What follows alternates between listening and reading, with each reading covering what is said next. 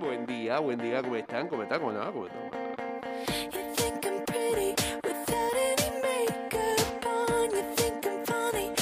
Bienvenidos a una nueva edición de Ida y Vuelta en eh, martes después del apocalipsis. the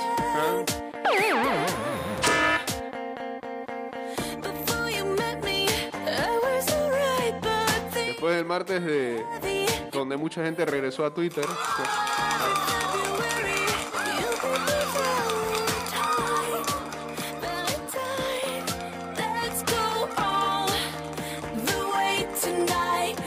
Buen par de gente se hizo una, una cuenta. Por lo visto estaban aburridos. Querían saber qué pasaba en el mundo y en la vida.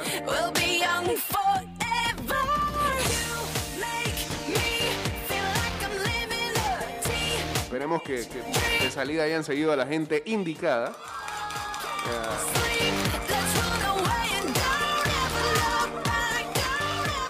No sé, como, como believe.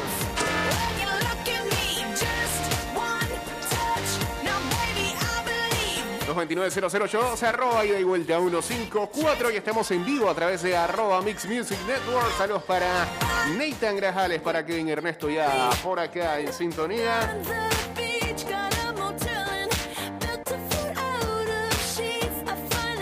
Ayer salió una noticia muy triste, más de, según una investigación, más de 200.000 niños habrían sido abusados por miembros del clérigo de, eh, la Iglesia Católica Francesa desde 1950.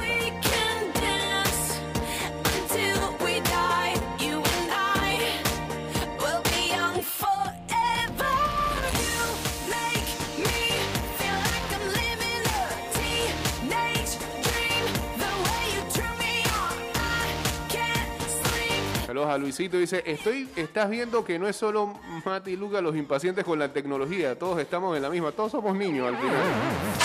Se cayó todo menos Mansa con Spotify. ¿Se dieron cuenta? Es, es más, se cayó eso cuando regresó, regresó con el programa del viernes que todavía no sé qué le pasaba, que Spotify no, no aplicaba nada. Saludos a Josecito Antonio también.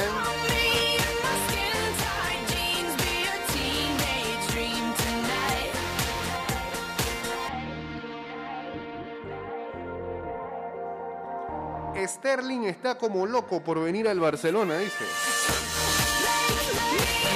Fue la apuesta secreta del área deportiva en la última semana del mercado cuando se especuló con un viaje de Mateo Alemani a Manchester para negociar la llegada de Cavani a finales de agosto. La realidad es que el director de fútbol solo fue para intentar pactar la sesión del atacante del City, Raheem Sterling. Había plena predisposición por parte del futbolista para recalar en el Camp Nou y todo se echó atrás ante la imposibilidad del City por conseguir el fichaje de un delantero de nivel. La ficha de Sterling es alta, aunque asumible. Yo creo que para el Barça ahora mismo todo es alto, hermano. Es que asumible como. Al igual que un préstamo que hubiera interesado a todas las partes. La relación entre el Barça y el entorno de Sterling se ha ido manteniendo durante estas últimas semanas. El futbolista desea salir del City y entiende que en el Barça puede tener un papel protagonista ante la falta de recursos ofensivos de los blaugranas. No sé, mira, no es por tirarle manto a lo que puede ser un buen fichaje para el Barça, pero difícilmente un jugador británico le va bien en la Liga Española. Fíjense en el Madrid.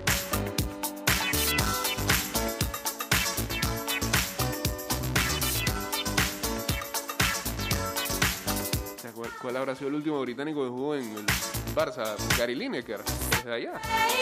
No sé, estoy tirando mente. No recuerdo.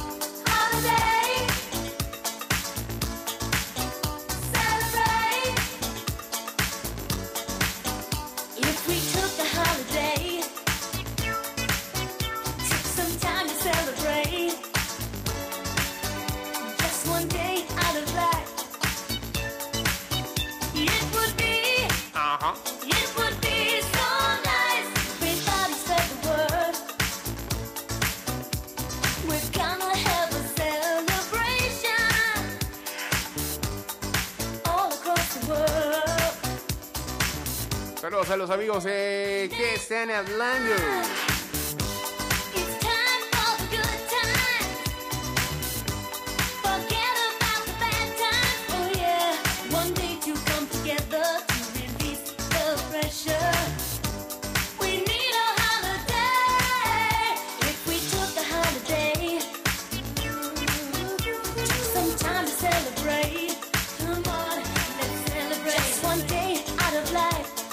Con el outage? El outage del día de ayer, que el último británico en adaptarse bien a la Liga Española fue Steve McManaman. ¿Te acuerdas de eso? En la década del 90. Ah. También ha habido varios robos, como mi friend Woodgate. Casi ni jugaba. La vez que jugó, creo que primer juego con el Madrid, autogol. Facebook, Instagram y WhatsApp se recuperan lentamente de la peor caída total de su historia reciente. Sí, hubo una, la otra vez hubo una así similar. Que afectó este lunes a sus servicios durante más de seis horas y de forma global. Al contrario que en otras ocasiones, esta vez las distintas aplicaciones y herramientas de la empresa estuvieron completamente inaccesibles para los aproximadamente 3.500 millones de usuarios, aproximadamente la mitad de la población mundial que las utiliza. Pasada la medianoche en Europa, imagínate, esa gente se fue, esa gente se fue a dormir sin WhatsApp. ¡Qué pánico! Las tres plataformas empezaron a recuperarse de manera desigual. Unos minutos después, Andy Stone, responsable de la comunicación oficial de la empresa, confirmaba en Twitter, para donde más no habían otro, que los servicios y aplicaciones de la compañía estaban volviendo a ser accesibles y pedía disculpas por lo sucedido. Gracias por su paciencia, concluía. queremos dejar queremos dejar sí, boricua, queremos dejar claro en este momento que creemos que la causa principal de esta interrupción fue un cambio de configuración defectuoso. ¿Quién habrá sido? Está botado, ¿no? Tampoco tenemos evidencia de que los datos de los usuarios se hayan visto comprometidos como resultado de este tiempo de inactividad, informó Facebook en un comunicado. La caída afectó además a todas las eh, a toda la empresa, desde las herramientas de comunicación internas a los pases electrónicos para entrar en salas. Ah, es- Eso sí fue verdad, pues decían dizque que era un bochinche y demás. Dijo Adam Mosseri, jefe de Instagram, que equiparó la actividad de la compañía a un día de nevada en una publicación en Twitter.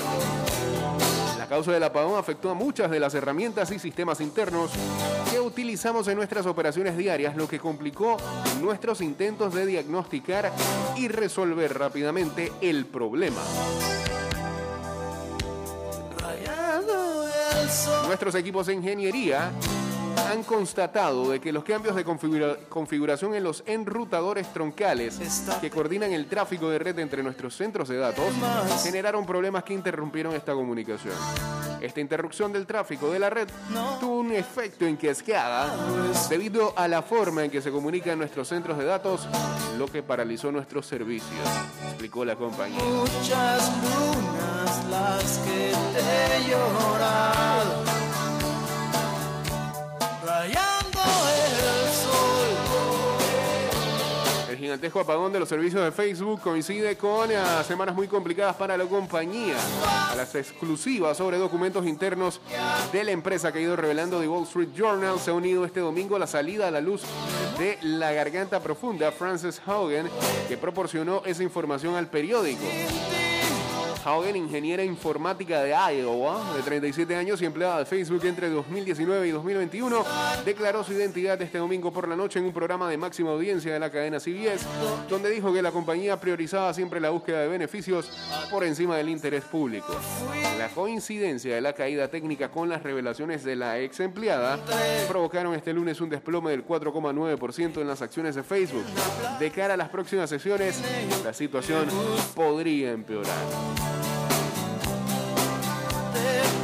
Hoy declara Hogan al Congreso de Estados Unidos sobre su experiencia. Si no queda plenamente restablecido el servicio y aclarado el incidente, el ambiente para Facebook puede ser irrespirable. ¿Se puede caer hoy no? A Con lo que diga esta mujer. Había constantes conflictos de intereses entre lo que es bueno para el público y lo que es bueno para Facebook, dijo la ex empleada en su entrevista con la CBS. Facebook siempre escogía optimizar su propio interés, ganar más dinero. La caída del servicio y la irrupción en escena de la ingeniera pueden hacer su testimonio potencialmente más peligroso para la empresa que el escándalo de Cambridge Analytica, cuando se descubrió, descubrió que los datos de más de 50 millones de usuarios de la red social fueron utilizados sin consentimiento para comercializarlos ilegalmente con terceros.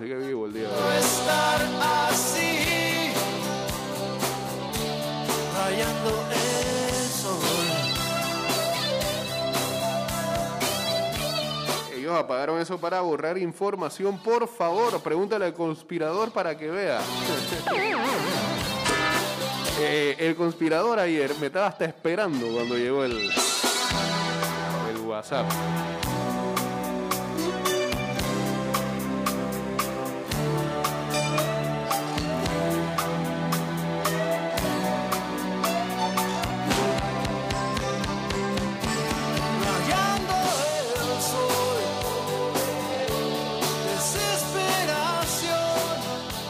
Me dijo de que. Ah, pues salió un, un meme que se les comunica que el nuevo satélite que controla- controlará a los vacunados fue instalado satisfactoriamente en este periodo. Y me dijo que algo de eso hay. Saludos a Carlos 09R.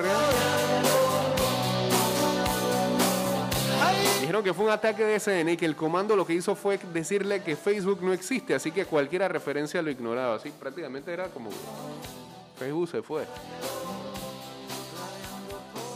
Y esas cosas, me dicen acá, jamás se pueden saber así de tan rápido.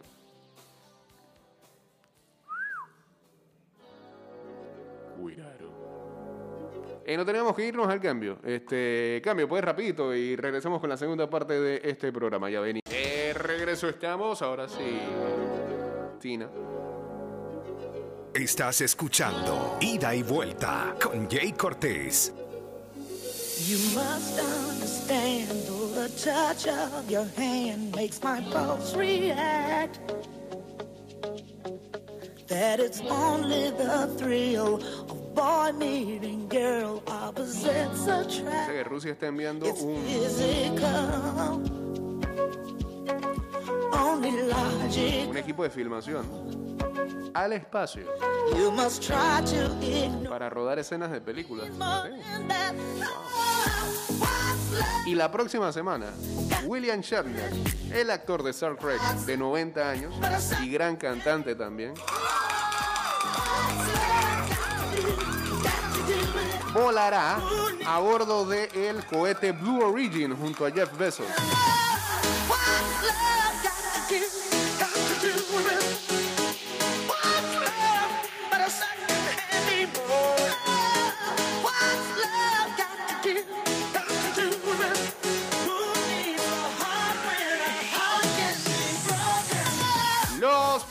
De las grandes ligas empiezan esta noche con los Yankees y los Medias Rojas. La rivalidad más grande deportiva encontrándose para un juego de eliminación en eh, Boston. Quien sea que gane será el menos favorecido en la próxima ronda cuando enfrenten a los Tampa Bay Devil Rays. Bueno, ya eso de Devil Rays ya se lo quitaron, ¿no? Tampa Bay Rays. If I tend to look dazed, I read it someplace. I've got cause to be. En una guía del New York Times, aquí están este, la clasificación de ellos, de estos equipos que están entrando. Para ellos los favoritos sin duda son los Dodgers de Los Ángeles, los actuales campeones y prácticamente un equipo todo estrella.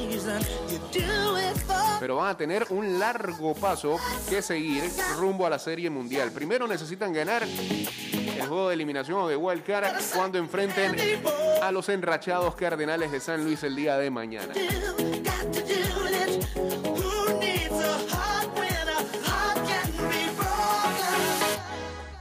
Mientras tanto, para ellos? El equipo más constante, sin duda alguna, de esta temporada son los Gigantes de San Francisco. Y es por ellos que los Dodgers deben jugar el día de mañana. Los Gigantes ganaron 107 partidos en temporada regular. Una victoria más que los Dodgers. Casi nadie esperaba nada de este equipo. Construido para esta temporada alrededor de varios veteranos conocidos como The Old Guys. Todavía hay algunos jugadores de, los que fueron tres veces campeones. Los villanos, sin duda alguna, son los Astros de Houston. Han llegado a ser los antihéroes del béisbol debido al escándalo en los que le metían ahí un roncabalao a los botes de basura para ayudar a los bateadores a saber qué lanzamiento venía.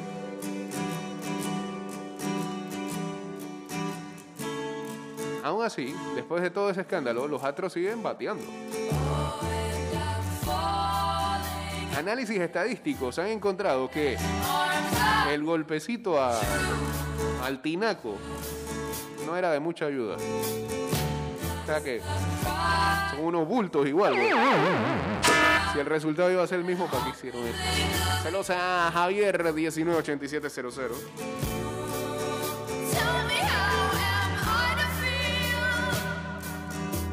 Dos equipos contendientes menos glamorosos, al menos, y que no están en el oeste, son los cerveceros de Milwaukee.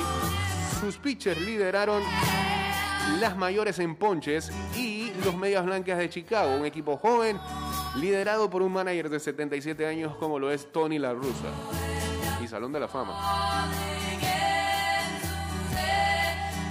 Y me agrada en este escrito no hablen de mis bravos de Atlanta. Está bien, tranquilo, tranquilo.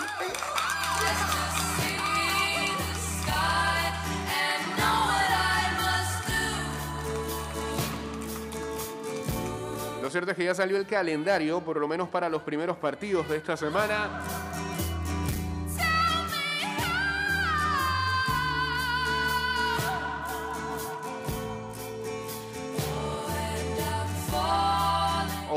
Como sabemos, a las 7 y 8 de la noche, Yankees enfrentando a los Medias Rojas de Boston por el wild card de la Liga Americana.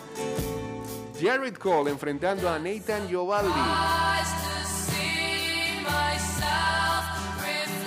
Mañana entonces, Cardenales de San Luis ante los Dodgers de Los Ángeles a las 7 y 10.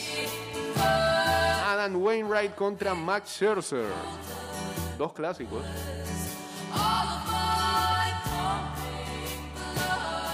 El jueves, a las 3 y 7 de la tarde, el primero de la serie entre los Medias Blancas de Chicago y los Astros de Houston. Todavía no se sabe quiénes irán al montículo. Y a las 7 y 7 de la noche, el primero de la serie entre quien gane de Boston y los Yankees, enfrentando a los Tampa Bay Rays.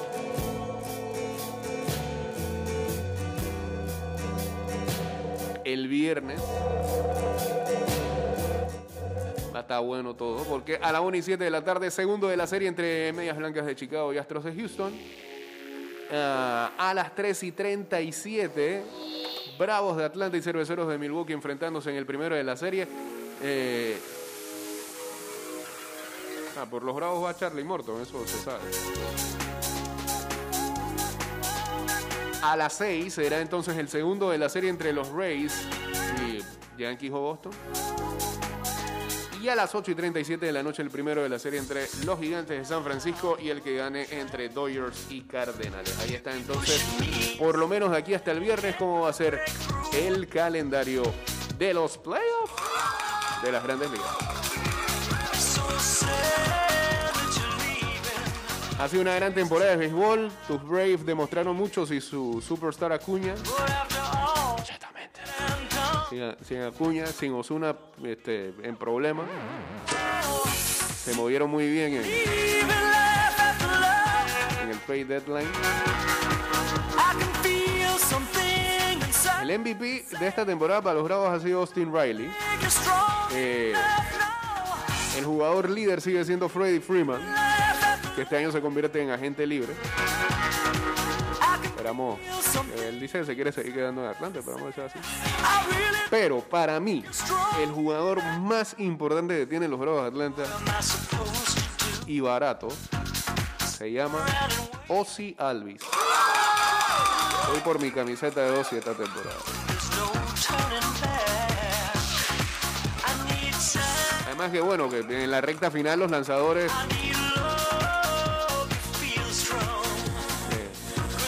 tenido muy buenas salidas, como Morton, como Max Fry también, que se conductor. Eh, Será el 1-2 de los Bravos de aquí hasta el final. ¿Hasta dónde llegamos?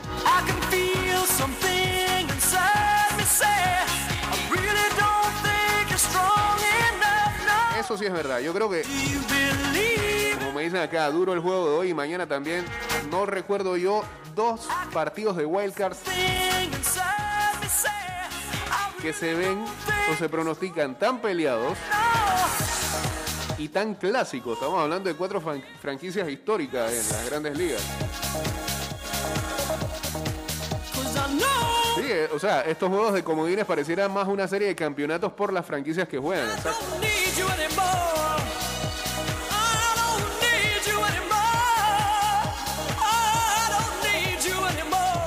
En el ah, Monday Night. Ah, antes para cerrar ya con grandes ligas, este, ayer mientras este, no tenías WhatsApp, los Mets de Nueva York anunciaban que su manager Luis Rojas, bueno, ya no lo es, después de que el club declinó la opción en su contrato, enough.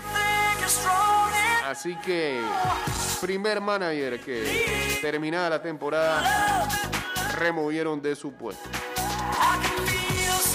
Ahora sí metámonos en NFL. Justin Herbert anoche en partido retrasado tiró para tres pases de touchdown. Austin Eckler corrió para 117 yardas, lo más alto en su carrera y anotó dos veces. Y Los Ángeles Chargers le pegaron a Las Vegas Raiders que hasta ayer estaban invictos 28 a 14. Los Ángeles ahora está con récord de tres victorias y una derrota por primera vez desde 2014 y forma parte de eh, lo que es un liderato de tres equipos en el uh, Wild Wild West de la FC con Las Vegas y con Denver. up, eh, time and La derrota de los Raiders signifi- significa que los Arizona Cardinals son hasta ahora el único equipo invicto de la NFL. Qué poquito han durado los invictos este año.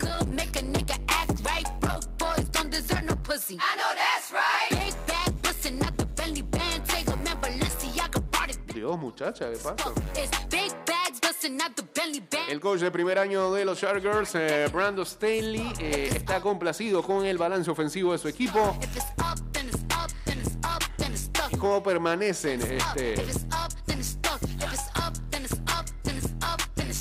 respetando el plan de juego. Los Ángeles tuvo el ovoide por cerca de 35 minutos con tres de sus cuatro drive anotadores, extendiéndolo a nueve jugadas o más. Fuimos pacientes. Pienso que tuvimos una buena mezcla de corrida y pase. Justin fue extremadamente paciente y Austin hoy estuvo vivo toda la noche. Herbert que completó 25 de 30, fue lo que dijo él, el señor coach. Herbert que completó 25 de 38 pases para 222 yardas. Tiró todos sus pases de TD en la primera mitad y los Chargers construyeron un eh, liderato de 21-0 al descanso. Los Raiders entonces anotaron en sus primeras dos posesiones de la segunda mitad. Para eh, dejar o recortar la ventaja tan solo un TD, pero Eckler le dio a Los Ángeles algo de respiro con una corrida de 11 yardas hasta el Enzo.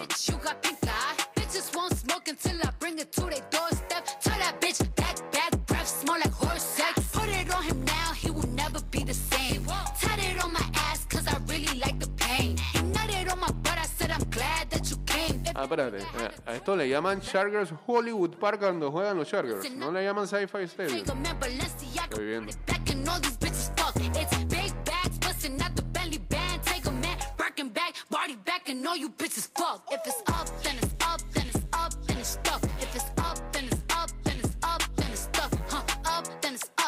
El inicio del partido fue retrasado debido a que eh, por 35 minutos debido a que había relámpagos en el área. Eh, Intento avisar que conocerte tal vez no era lo mejor. Que eres experta para o sea, que una lluvia torrencial y no te importa eh, cuántos impactó a Los Ángeles cerca de una hora antes del kickoff. Nunca había visto que un estadio techado. Tuviera un retraso por relámpagos. Es una noche bizarra para todos nosotros, fue lo que dijo John Gruden, quien agregó que nunca recibió una explicación por el retraso. Lo que decían es que este, eso podía impactar a la energía dentro del estadio y por eso es que lo retrasaban.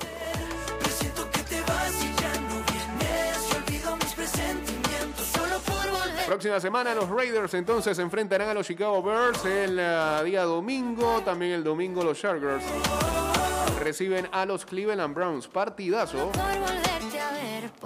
Saludos a José Abrán, saludos a Notas que aparas.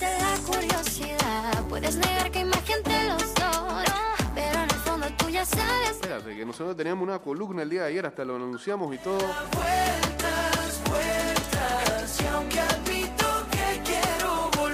Ni pusimos al muchacho. presiento que tú siempre vas A ver, dice que es corta. A ver, adelante. ¿Qué tal a todos en ida y vuelta? Aquí está nuevamente Luis Alejo, que ayer tuvo una experiencia bien... Anteayer, eh, anteayer. Puede decir poco peculiar, por así decirlo, ya que estuve en el partido de mis amados, pero a la vez un poquito odiados, Dolphins, viendo por primera vez a mi equipo de NFL, y partido de NFL en realidad, Bueno. en vivo, y la verdad es que, como era de esperarse, me una excepción, pues con este equipo no puedo esperar mucho, pero ahí vamos, la experiencia fue bonita, el estadio muy bueno, encontrar parking fue peor que ir a Romer Fernández. Está viendo, está viendo, y acá la gente se miércoles a queda. las 8 de la noche, o sea, fue horrible, fue horrible, pero en sí, pues la experiencia de ver NFL en vivo fue muy bonita.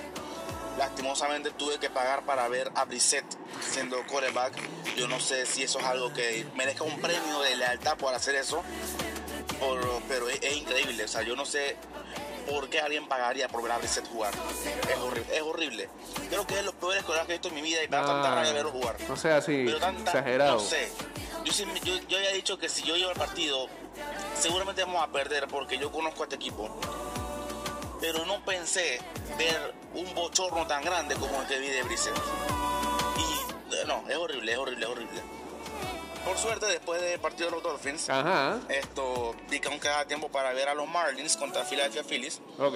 Y bueno, pues estaba con mi amigo y compramos el boleto, estaba 10 dólares, estaba baratísimo. Súper. Así que para olvidarme rápido de esa, eh, de esa actuación de Brissett, Se cambió de equipo a los Marlins. fuimos a ver a los- Marlins, llegamos como en el séptimo inning, una cosa así, sexto, séptimo inning, no vimos mucho, pero verás que, que este es espectacular, ese estadio bajo techo, con el aire acondicionado, eh, tiene también las ventanas del estadio que se ve la ciudad de Miami en el fondo, le da un decorativo extra al, al cuadro, y de verdad que muy bonito, muy bonito.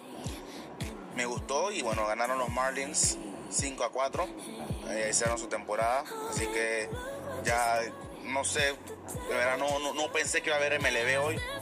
Pero eso de ver NFL y después ver MLB, pues fue una experiencia bien, fue una buena experiencia. Dos en uno. eh, no todo lo que se puede hacer. Así que bueno, aquí mi columna breve de hoy. Lastimosamente los, los Dolphins no me regalaron la victoria, pero siempre es bonito ir a ver a tu ¿Cómo equipo no? primera vez ¿Cómo en no? la NFL. Ya solamente me faltan ver los Lakers y a River Plate. Ah, y para terminar, saludos Ajá. a todos los fans de los Patriots Ajá. que llevan hablando toda la semana sobre Brady, Brady, Brady, Brady, Brady. Sí, y ahí sí. está Brady, volvió a New England, rompió el récord de más yardas y ganó. Así que saludos a todos ellos y a Belichick, que le dio un saludo a Brady, que pareciera que yo, yo saludaba a mi enemigo, qué sé yo. Eh, fue algo de que, bueno, buena suerte, chao. Así que es increíble ese señor, verdad que si yo fuera Brady tampoco hubiera querido jugar para él más. Así que saludos a todos los fanáticos de New England. Y nos vemos en la próxima columna. Hoy, evidentemente, no hablaré de fútbol. Por obvias razones. Ajá. En mi cueva. Sí. Así que en la próxima nos vemos. Adiós. Dale, pues. Pero este man sí le da duro a los Dolphins, apoya a tu equipo. es así. Cuando los equipos están en la buena, los ensalza totalmente. Cuando están en la mala, es el peor de todos. Pero bueno, ahí está. Saludos a Luis Alejo. Eh, no, y ahora lo que hablaba de Belichick, ayer se reportó de que eh, sí vimos varios de que el, el saludo de Belichick fue como después de terminar el partido muy frío. Lo que se reporta ayer es que eh, luego terminado el encuentro, Belichick y Brady privadamente se encontraron en los vestidores y tuvieron una conversación que duró aproximadamente 20 minutos. Le preguntaron incluso a Brady que qué hablaron y él dijo que no, cosas privadas ya. Pero que fue un momento emotivo y demás.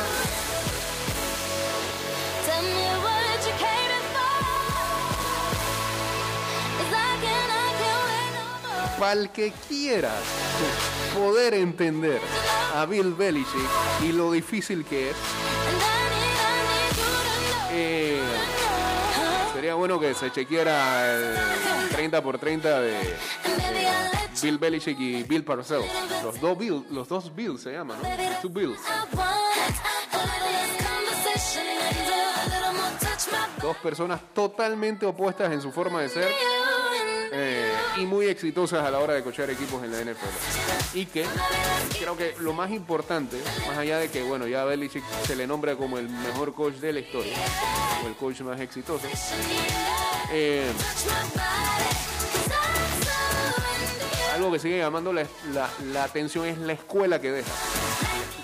Belichick formó parte de la escuela de Parcells, así como un- una gran cantidad de otros coaches. Y Belichick ha hecho lo mismo con, otros tantos. que en la actualidad están dirigiendo algunos equipos en NFL y en college también. Chao, pues, Ariana Grande.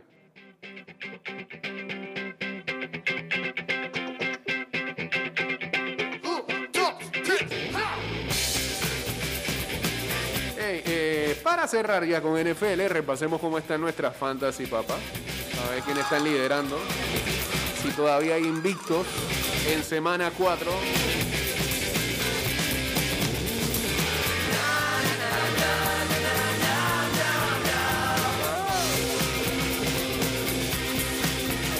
A ver, vamos con la de los paquetitos. Acá está liderando. No, espérate ahí. Cuádruple empate. Los Galáxicos de Chitré. Team Rocker. Eh, los Pimps de la once y media. Espérate, el Rocker está 3-1, Fred. Primera vez que arranca tan bien. Y los Perros 3-1, los cuatro. Liderando la Liga de los Paquetitos.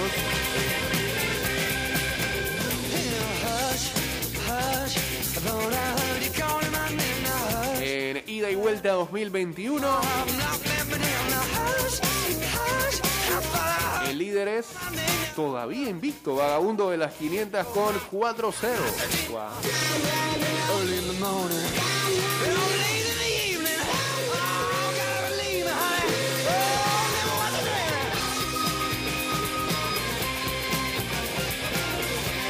En la Tailgate League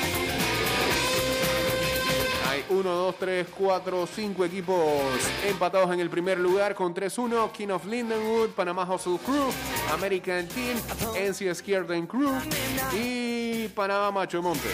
3-1 cada uno.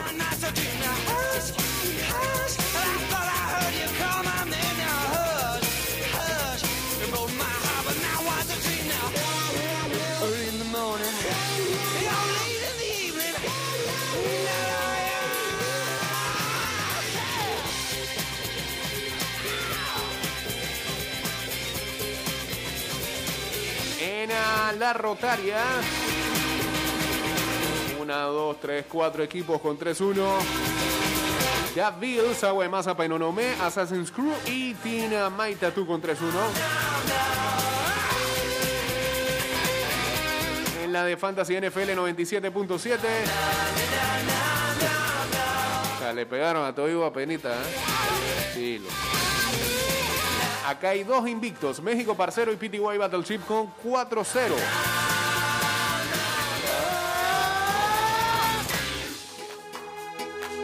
Clase de cambio. ¿En qué ciudad de Canadá es el juego de eliminatorias? En Toronto, en el BMO Field. En ah, la Capers League, invicto está Von Collector con 4-0.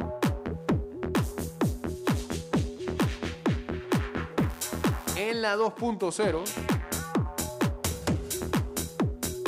invicto está 8 Suspects de Adiel. En la, y en la Wins League, cerramos con la Wins League. Ahí el único invicto es Tommy Wrestling eh, con 4-0. Bien, pues.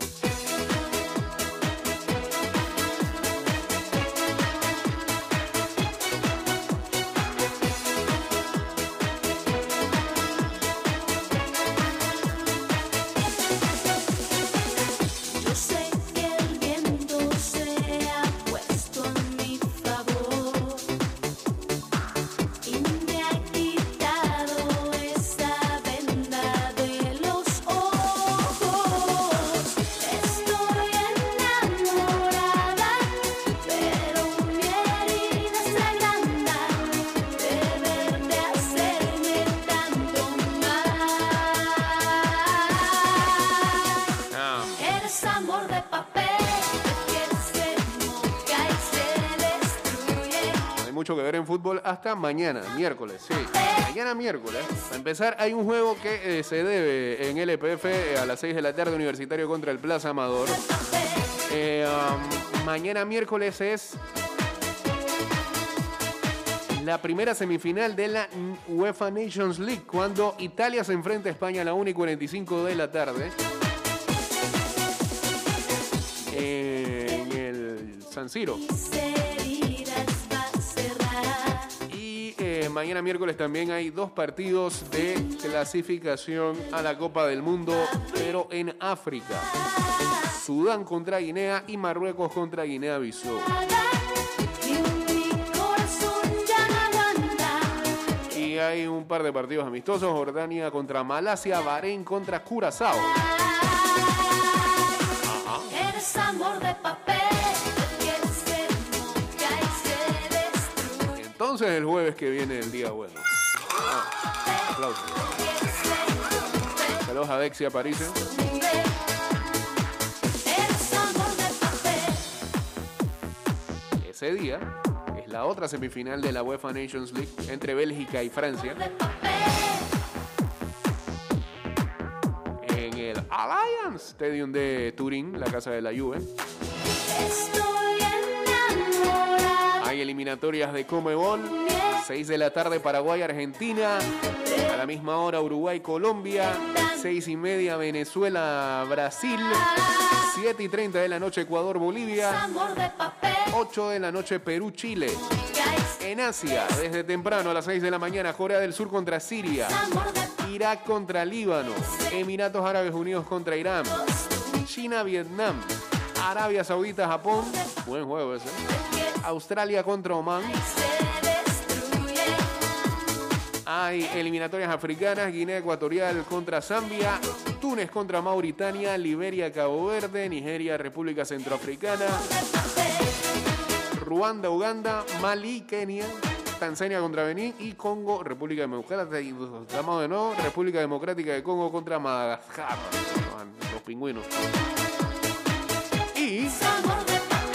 por supuesto, con CACAF a las 6 y 30 de la tarde, Estados Unidos, Jamaica, Honduras contra Costa Rica, México enfrentando a Canadá.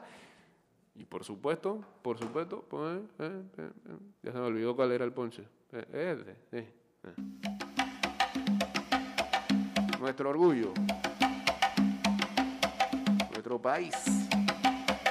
Sí, Sí, sí, nada. Eh, Salvador enfrentando a Panamá a las 9 y 5 de la noche de este día jueves. Así que hasta, el, hasta mañana miércoles, este, con lo que va a ser eh, la primera semifinal de la Nations League en UEFA. Y el jueves es el grueso entonces de los partidos eliminatorios y la otra semifinal. Ah, terminó este programa. Que tengan excelente martes. Ya saben que este programa va a estar disponible en eh, Spotify, en Anchor.fm, en Apple Podcast y en Google Podcast. Así que también pueden seguirnos en arroba ida y vuelta 154 en Twitter, Instagram y en nuestro fanpage de Facebook.